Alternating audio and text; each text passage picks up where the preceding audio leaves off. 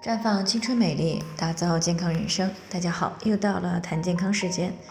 今天的主题呢是怎么知道自己有没有幽门螺杆菌的感染？有位听众丁女士呢，最近过来咨询说，她的老公呢最近检查出来有幽门螺杆菌的感染。那报告上说呢，这种感染呢和胃癌有很大的关系。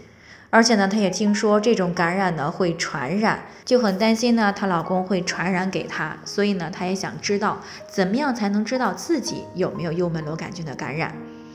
那目前呢，医学界基本上就已经确证了啊，慢性的胃炎、消化性溃疡、胃癌以及胃黏膜相关组织淋巴瘤等一些疾病呢，都和幽门螺杆菌的感染有密切的关系。根据全国呢很多中心大规模的流行病学调查呢，发现了我国幽门螺杆菌的感染率呢为百分之四十到百分之九十，平均的感染率呢是百分之五十九。那这也就意味着十个人当中呢就有六个人会存在幽门螺杆菌的感染。那之所以这样呢，是因为幽门螺杆菌呢可以在人与人之间呢相互传播。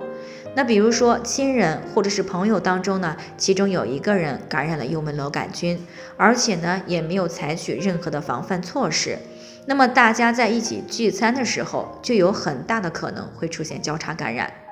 但每个人的体质不同，以及感染的轻重程度不同，所以呢，感染以后呢，每个人的表现也不太一样。有些呢，感染以后呢，啊，甚至没有什么特别明显的表现。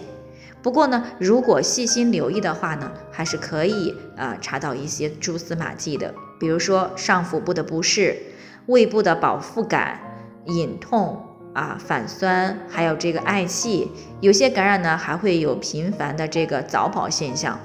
另外呢，还常常会因为胸闷或者是早饱感、腹胀等一些不适啊而不愿意进食，或者是尽量的少进食。夜里呢也不太容易安睡。而且呢，睡后还通常会做噩梦。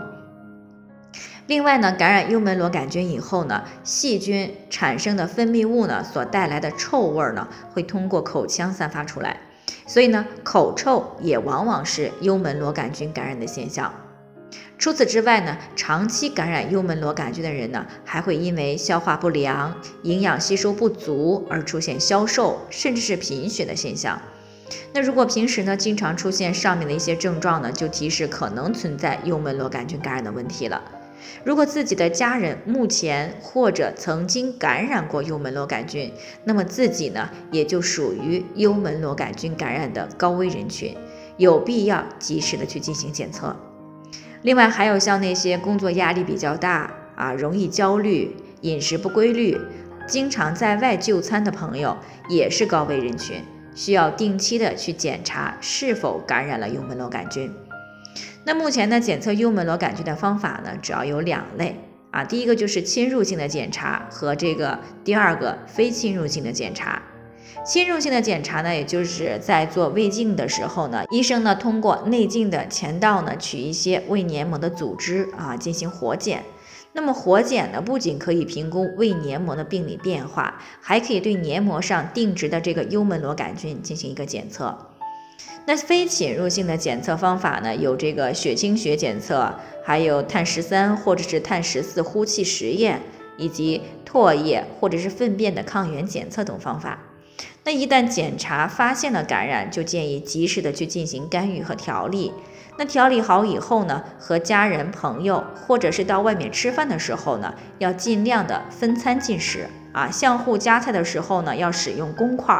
并且呢，养成饭前便后洗手的习惯。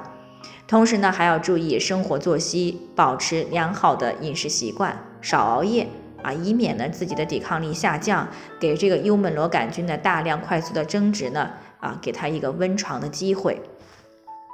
最后呢，还是要提醒大家的，每个人的健康情况呢都不同，具体的问题呢还是要具体分析的。那如果你也有健康方面的问题想要咨询呢，可以关注微信公众号“普康好女人”，添加关注以后呢，回复“健康自测”，